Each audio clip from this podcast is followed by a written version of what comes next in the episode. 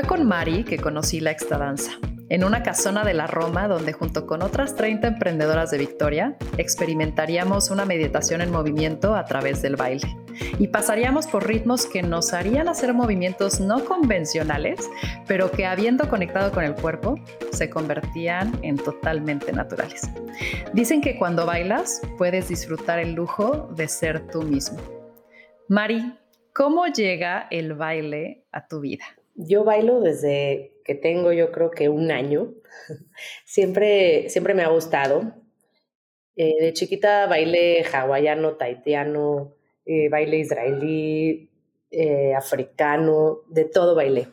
Pero como una rebelde natural, nata, la parte de la coreografía nada más sí se me daba, porque lo hacía, nada más no era lo mío, había algo ahí con que me digan cómo hacer que no me gustaba. Y yo hacía relaciones públicas, sea, en eso trabajaba, y de repente esa parte de, de, trabajo ya no me estaba como, como llenando personalmente. Y un fin de semana, que yo la verdad casi nunca tomo cursos, talleres ni nada, no, no, no, no me doy el tiempo para eso, me encantaría hacerlo, pero no, no me doy el tiempo para aprender cada vez más. Ahorita cada vez más, pero en ese entonces no. Y le hablé a un amigo que vivía en Monterrey, que acaba de llegar a, la Ciudad de México a vivir. Y le hablé le dije, oye, nos vemos este fin de semana. Y me dijo, tengo un curso de baile todo el fin de semana, métete al, link y me manda un link de Five Rhythms con Mati Vargas, que fue mi maestra. Y cuando lo leí dije, pues no tengo nada que hacer este fin de semana, me gusta bailar, voy a ir. Y fui y fue algo que me cambió completamente la vida. O sea, dije, ¿cómo esto no lo aprendí antes? Fue así como, wow, ¿qué es esto? Y para quienes nos escuchan, justamente, ¿qué es Five Rhythms, Ecstatic Dance, Extadanza? ¿Qué es? ¿De qué va? ¿Por qué ritmos pasas? O sea, cuéntanos un poquito. Ecstatic Dance hay, hay varias ramas, bueno, varias corrientes, pero el Ecstatic Dance quiere decir que a través del baile y de estar conectado con tu cuerpo y tu respiración puedes llegar a un estado de éxtasis. Em, y es real, o sea, yo, yo cuando lo leía decía, ay, sí, como, no, no, no, he ido, me ha pasado pocas veces, como cuando meditas en cualquier tipo de meditación, las veces que logras como esta, esta sensación de levitar son muy pocas, pero cuando, cuando llegas ahí dices, wow, ¿no? O sea, ¿qué es esto? Entonces, sí, sí pasa, estás bailando, estás conectando contigo, con tu respiración y al estar presente, poniéndole atención a, la mano que estás moviendo, ¿no? O sea, a, la cabeza y moverlo lento y empezar a, enfocarte en esa parte de tu cuerpo, empiezas a entrar a un estado de estar presente, estar 100% atento a lo que está sucediendo tanto en tu cuerpo como a tu alrededor y entras en un estado de meditación.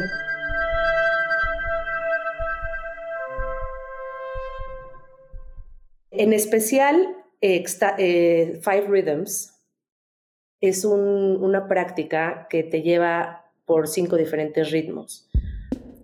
Es flow, fluir, que es el ritmo como más femenino, muy circular y empiezas como con movimientos lentos a moverte en la forma natural de la, energía que es en forma circular. Y de ahí pasas al, al staccato, que es una, una energía un poco más masculina, que entras como a movimientos lineales. Y, después pasas al caos, que es cuando se, cuando se mezclan el, el fluir y el staccato y empiezas a, entrar en un caos y es completamente soltar tu cuerpo, soltar la cabeza y dejarte, ahora sí que eh, dejarte llevar, no, no, no poner resistencia. Eh, lo que dicen el, el rendirte a, a, tu cuerpo, a la música. Después viene la parte del lírico, que es que ya que soltaste todo esto, viene como esta parte de, de aire en donde ahí es la parte que entra creativa, que entra en tu cuerpo a, querer volar, fluir, volar, fluir, pero más hacia arriba, más hacia, hacia aire, hacia, hacia qué, te gustaría hacer y entra esta sensación de niña chiquita, de diversión o, de creatividad. Y después pasar a la parte de quietud, que es una, es, es la última parte de la ola, porque se bailan en olas, y es una parte en donde la respiración es la que te mueve. Entonces es un movimiento súper lento en donde entras completamente otra vez en contacto con cada, cada movimiento. Si haces esto en olas, porque así está la música diseñada, entra poquito y va subiendo, subiendo, subiendo, luego baja, baja, baja y así. Entras como en un estado de trance y, y, y en la parte caos, pues como explotar y ahí es cuando dices, ¿qué, está pasando? Es muy catártico, eh, mucha catarsis, pueden venir muchas emociones y, y pues finalmente sí es algo terapéutico, ¿no? Es, es una parte de meditación terapéutico porque tu cuerpo guarda mucha, mucha información. Aunque tú vayas a terapia psicológica, puedes hablar y hablar y hablar y, y como que limpiar tu mente, pero hay recuerdos y hay cosas que tu cuerpo tiene que al moverlos ahí regresan. Entonces, esto es Five Rhythms, pero así como Five Rhythms hay muchos eh, tipos de ecstatic dance y van cambiando un poquito eh, la dinámica. Está biodanza, está eh, chakra dance, está... hay muchísimos. O sea, hay, hay soul. Y tú después de esa primera experiencia, te involucraste más y dijiste, quiero aprender, quiero llegar al fondo de las consecuencias y te fuiste a estudiarlo, ¿no? Y te fuiste a experimentarlo. Cuéntanos, o sea, te fuiste a San Francisco, me parece. Sí. ¿Y cómo fue tu experiencia ahí? No, increíble. Primero empezamos a traer maestros. Yo y un amigo, con el amigo que fui al, taller. Nos encantó tanto que dijimos, no, esto lo tenemos que compartir con más gente, o sea, más gente que tiene que conocer que hay una forma de, de llegar a esto con una algo tan sencillo que es bailar y, que te llena muchísimo de, energía, de, vida. Em, empezamos a traer maestros a, hacer talleres en México. Eran talleres de fines de semana. Traíamos a maestros de Nueva York, de, San Francisco principalmente, como del Bay Area y de, de Nueva York. Y venían un fin de semana y ya traíamos como una tribu muy padre. Y, y cada vez éramos más y cada vez que se hacía otro taller era cada tercer mes, cuarto, cada cuatro o cinco meses y volvíamos a vernos todos y más, ¿no? Y seguíamos como, como aprendiendo porque también hay niveles, ¿no? O sea, hay, como desde, desde bailar nada más la parte como de corporal y luego puedes meterte a las emociones y luego a relaciones y pues esto va, va, va subiendo de nivel. Entonces, empezamos a traer maestros y yo empecé a, hacer los requisitos de para el entrenamiento, que era en ese entonces eran muchas horas de cada tipo de taller, ¿no? El taller de, de olas y luego el taller de emociones y luego el taller de relaciones y luego el taller de ciclos de tu vida y luego hay uno que se llama líbido y hay otro de tu ego es el, cuál, cuál es el que más te costó trabajo atravesar?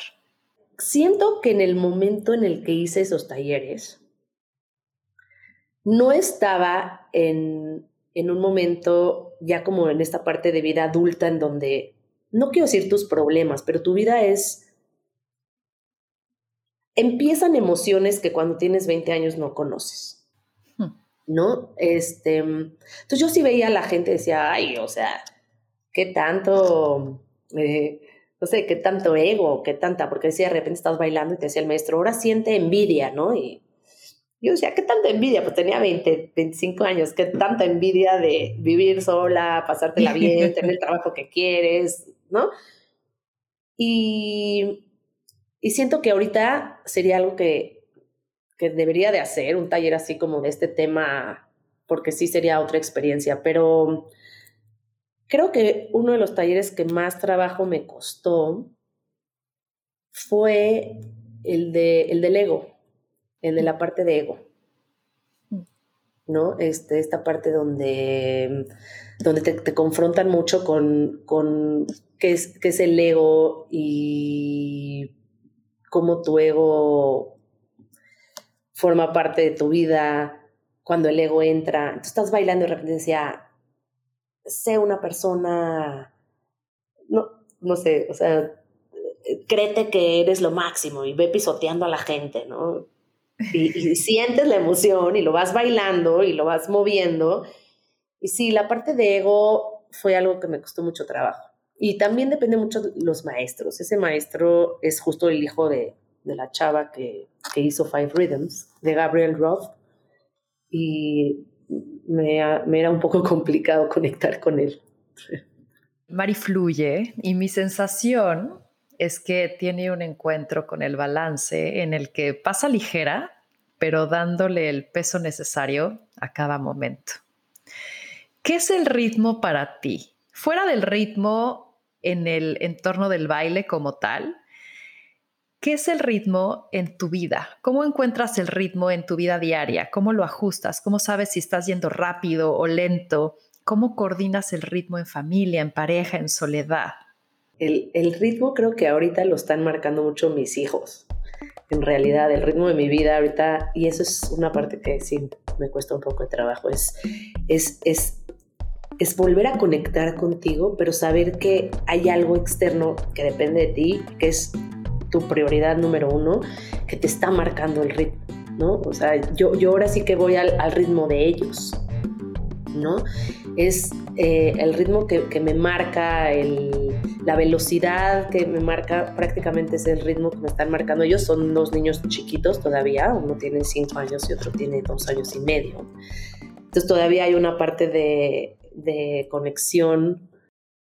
Eh, trato de, buscar mis momentos para, para yo volverme a, conectar conmigo y centrar y para hacer estas pausas de repente, ¿no? Aunque esté en el caos con, total, encontrar esta parte de quietud, aunque sean cinco minutos y eso es lo que me, me regresa otra vez a mí y decir, uff, pausas, pausas que puedas voltear hacia, adelante y hacia atrás y decir, voy bien, voy, me voy para atrás un poquito, me voy más, más para adelante un poco más rápido, pero sí, sí hay momentos en, en la vida general que, que te dicta un ritmo más que el otro. Ahorita el caos.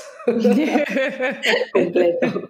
Ahorita mi vida está en caos completo y eso es, eso es también muy interesante, ¿no? Que luego ves bailar a la gente y, les encanta el caos y, y, luego les pones un quietud o un, fluir y, y, nada más su cuerpo no da. Yo creo que ahorita estoy mucho en, entre fluir y caos. Si me pondrías a bailar hasta cato, mis pies no darían. Si, si pudieras definir tu filosofía de vida, con base en la cual tomas decisiones, ¿no? Las decisiones que tomas hoy. ¿Cómo la describirías? Sí, soy mucho de, de fluir demasiado. Fluir, fluir y tomando decisiones casi, casi instantáneas. Y sí planeo un poquito, pero es más como, pues, soy una persona muy desorganizada, tengo que confesarlo. O sea, y, y, eso, eso en las decisiones de mi día a día se, se notan, todo lo dejo a último momento, demasiado fluir.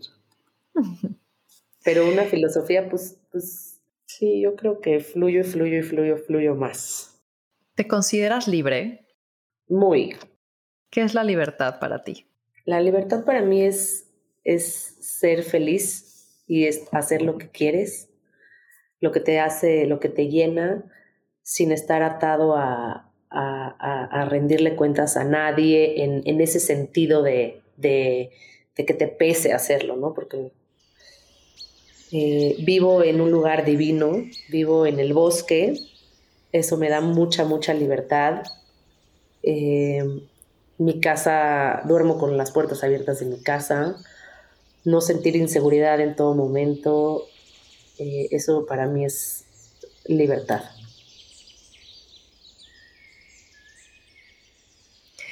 ¿Cuál es, desde tu punto de vista, la peor esclavitud que crees que vivimos en esta sociedad moderna? Trabajar más que disfrutar tu vida para la parte, yo creo que lo que se ha convertido la importancia de, de la parte de los dineros, ¿no? O sea, y eso para mí es una esclavitud total. Las decisiones, no las condiciones, determinan quiénes somos. Háblame de las decisiones que han cambiado tu vida, esos puntos de inflexión, eh, inflexión que hay, que son un antes y un después. El baile definitivamente fue algo que cambió completamente mi vida. El irme a vivir al, al, al campo, no vivir en la ciudad, fue un cambio completo de vida. Yo creo que esas principalmente, haberme ido a, San Francisco a estudiar lo del baile cambió completamente mi vida y conocí a mi esposo. Estaba en un momento tan conectada conmigo que llegó mi, mi alma gemela que tanto había pedido. ¿Cómo, ¿Cómo fue tu punto de inflexión con el baile? A, a lo que voy es, ¿cómo era la Mari antes ¿Cómo fue la Mari después del baile? ¿Qué te dio el baile? Me dio mucho esto de estar presente. Yo era una persona que soñaba demasiado todo el tiempo. Me subía al coche y, venía daydreaming, o sea, soñando y, soñando cosas absurdas, imaginándome cosas absurdas, que, que, era artista y que llegaba a hacer un concierto y ya sabes, así como, este, me gustaba, me gustaba, era una sensación, sentía emociones este, reales a través de un, de un sueño, ¿no? De una, de una imaginación. Pero también eso me causaba no poder aterrizar muchas cosas y estar no presente, sino estaba aquí, pero estaba imaginándome cosas o, o estaba futureando. El baile me, me enfocó muchísimo, me trajo mucho al presente y me hizo conectarme muchísimo con, conmigo, entrar en balance completo de lo que, de lo que quiero, hablo, pienso y ser coherente con mi persona. A veces sí extraño subirme al coche y, estar imaginándome que voy a dar un concierto. Y, me acuerdo cuando, sí, o sea, me acuerdo cuando recién llegué de, de, San Francisco que estuve seis meses bailando diario por, por, por horas venía en otra vibración, mi, mi cuerpo vibraba. Y, y, y, extrañaba esa parte de subirme al coche y imaginarme cosas, y lo tenía que forzar. Era así de, a ver, estoy aquí presente en el coche, y de repente decía, ay, yo, y me, me forzaba a quererme crear una historia, y ya no podía, era así como, pon atención. sí era algo que extrañaba, pero sí, me ayudó mucho a aterrizar, a ser una persona mucho más aterrizada y presente. Ahora, de tu segundo punto de inflexión que comentas es que te fuiste a vivir a la naturaleza, vives en un bosque. ¿Cómo te ha transformado? ¿Qué cosas dejaste de hacer? ¿Cuál es esa nueva Mari? Las cosas que tal vez pensabas que eran importantes en tu vida y que aquí dices, ¿en qué momento ni lo extraño? ¿Sabes? No lo necesito. Esas creencias que tal vez también abandonaste. ¿Qué te ha dado esta conexión con la naturaleza? Mm, me siento muy libre. El tiempo con, con mis hijos, por ejemplo, es, es al aire libre, es estar jugando en un jardín, es ir a, ir a caminar al bosque es andar en bici, ir al lago a, a, pescar. Mi hijo de cinco años está obsesionado con las ranas y las lagartijas, entonces su, su, su, sí, su, su diversión es ir a, a, pescar o ir a buscar ranas. Entonces eso como que te hace estar en el, en el presente otra vez, lo mismo. Me repito lo mismo porque es algo que para mí es súper importante. Me cambió el ritmo, aunque voy muy rápido a veces por el tema de pues, tiempos, me cambió la, la forma en la que vas rápido, ¿no? O sea, no vas enojado. Voy rápido, pero voy cruzando una montaña en el coche y nadie te toca el claxon. No vas apurada, atorada en un tráfico que no puedes hacer nada al respecto y todo el mundo está tocando el claxon. eh, me, da mucha paz. También, eh, pues sí, el tema de seguridad me da paz, el tema de temblores me da paz. que hay lluvias y se puede caer el mundo, pero unas por otras. Me, me hago mucho más trabajo con la tierra.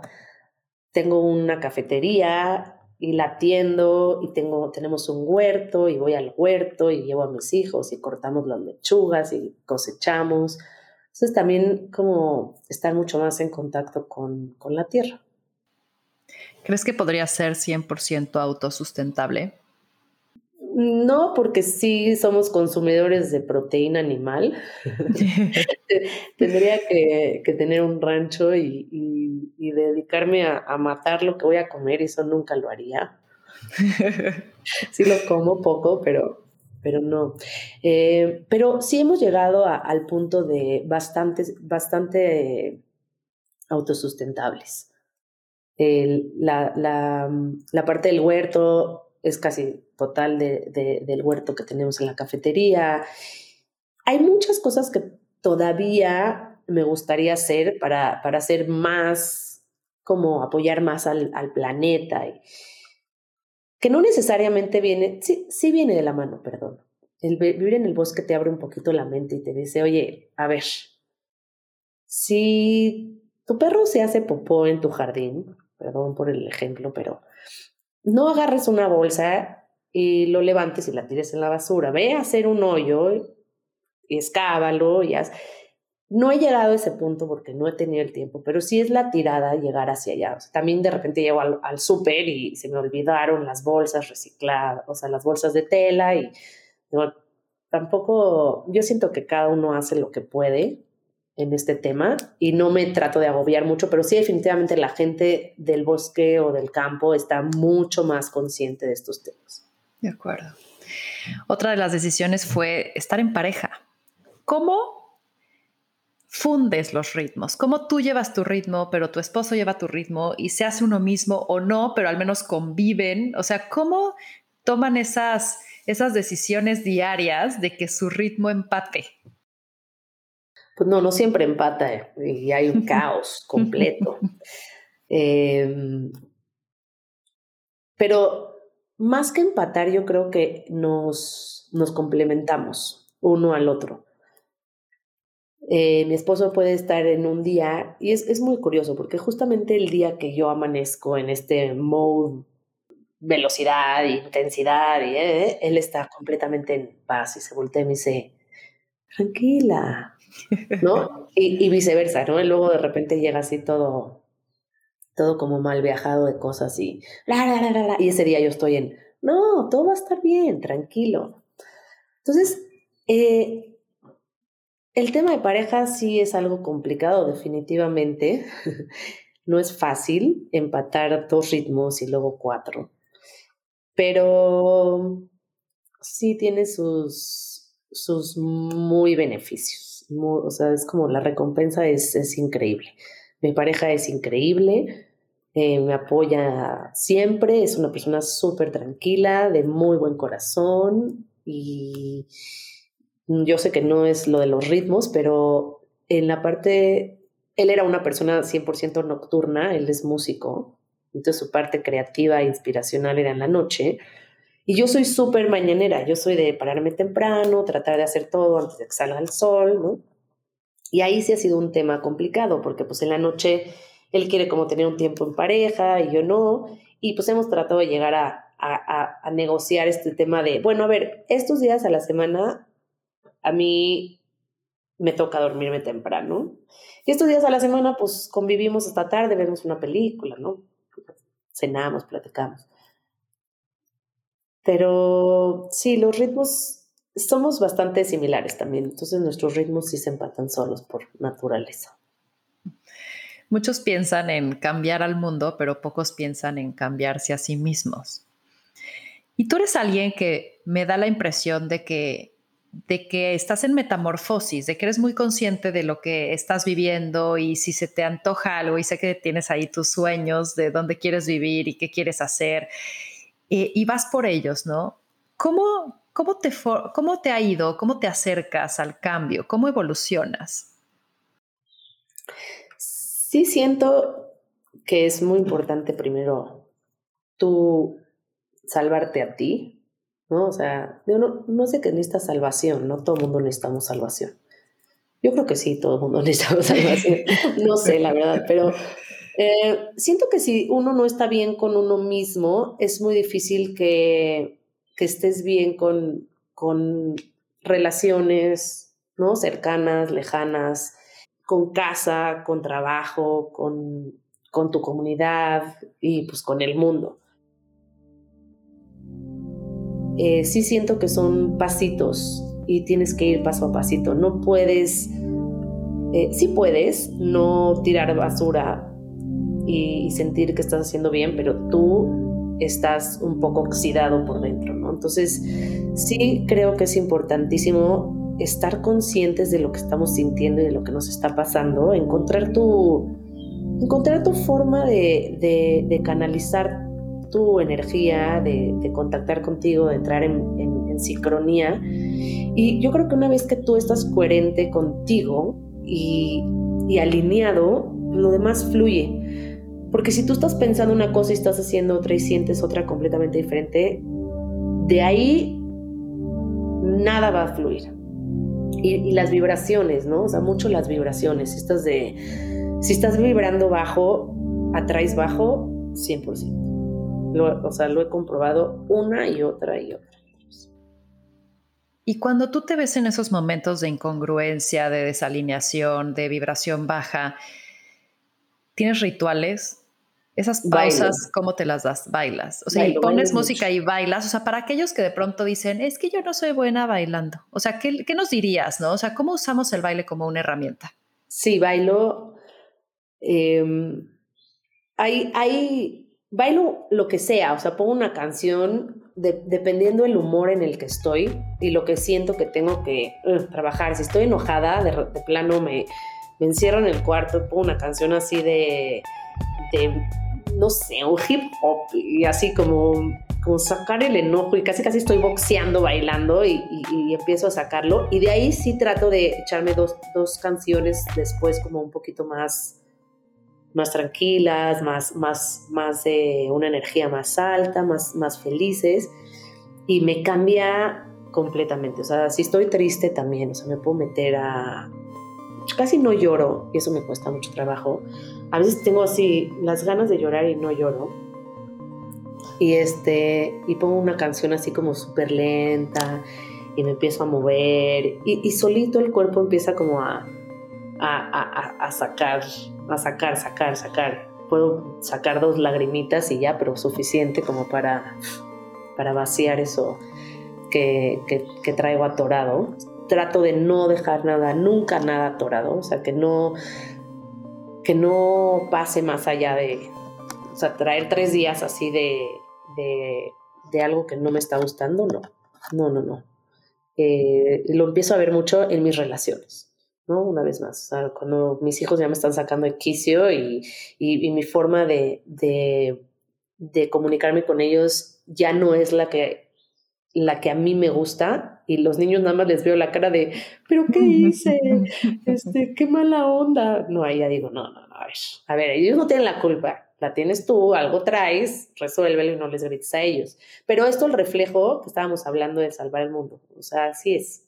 Luego empiezas a desquitarte con todo el mundo y, no, a ver, espérate, resuélvelo tú, o si estás de malas, no salgas de tu casa.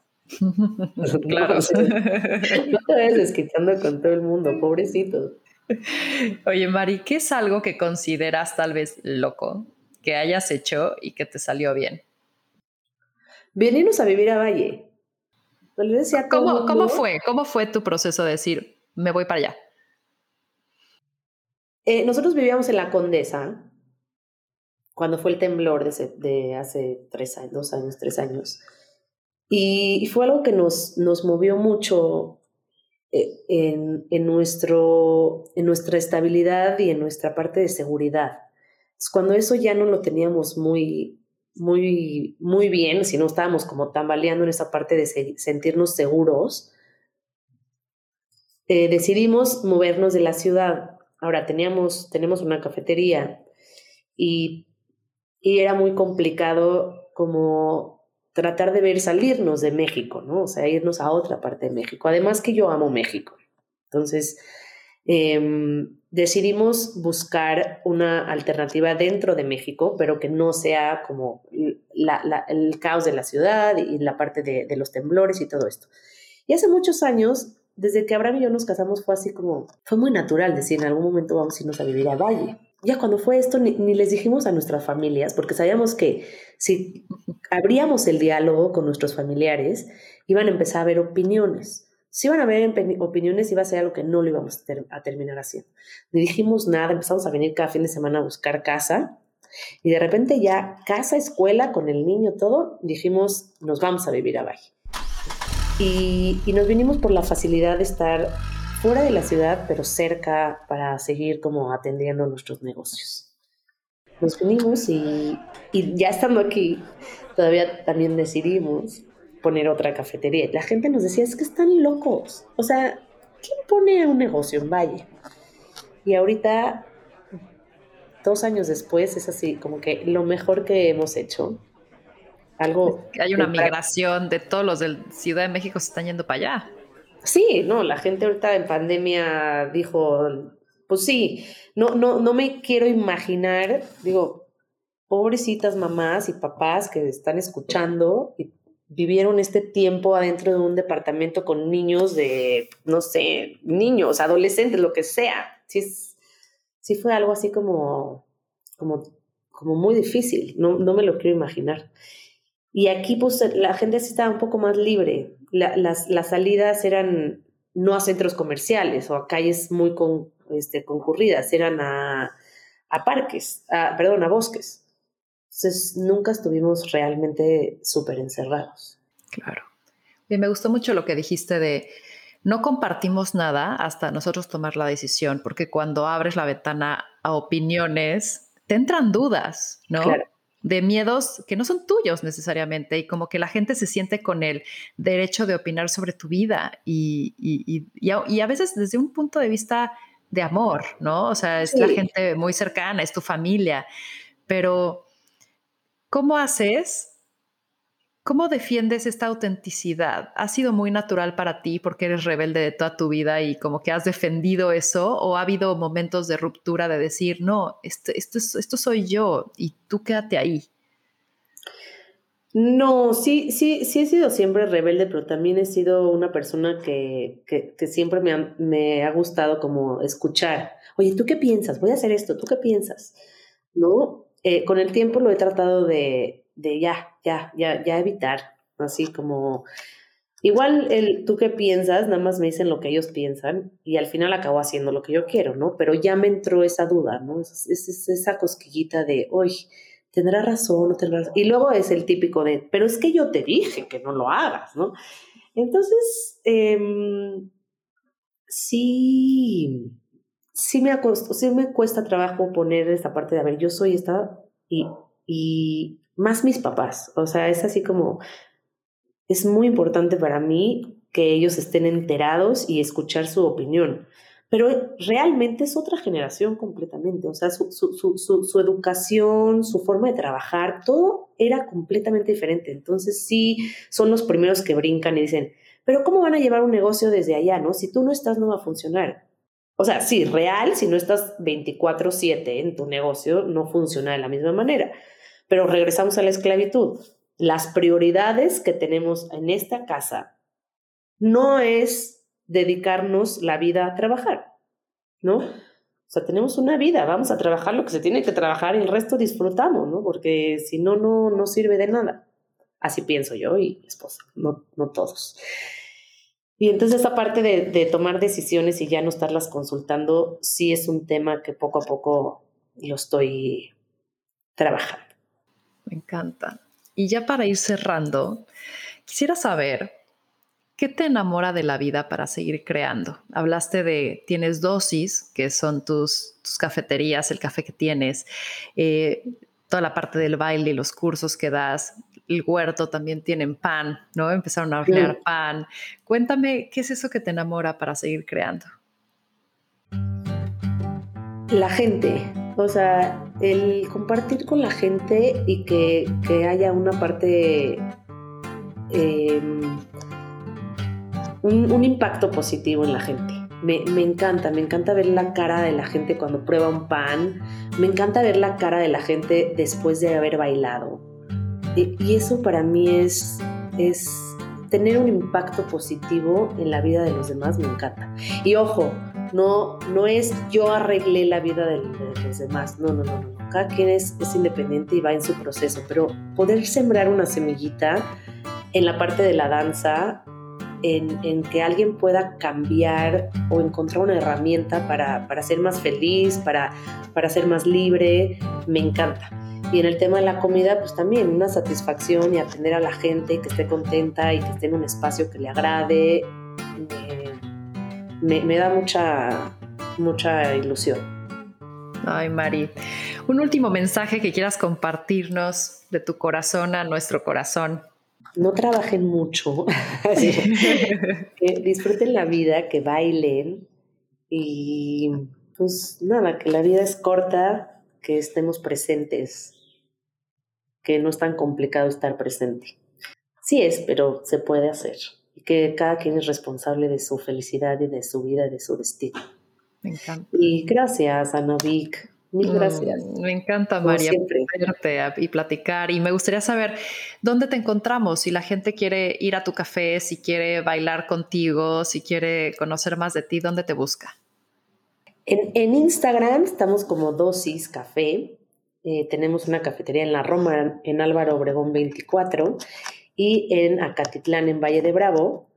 Sobre el baile, ay, van a ver mis redes sociales y, uh, soy pésima para las redes sociales. Eso es otra parte generacional que nada más no lo logro, pero voy a lograrlo. Este, Extadanza, está en Extadanza Facebook e Instagram y espero pronto, pronto, pronto tenerles sorpresas por esas redes para que cada quien pueda bailar desde la comodidad de su casa. Y tú y yo ya hemos hecho cosas juntas y cada vez que hablo contigo se me antoja hacer más, así que estoy segura que vienen cositas. Hay que hacer algo. Yo aquí estoy para siempre. Muchísimas, muchísimas gracias, Mari. Y esto fue Más cabrona que bonita.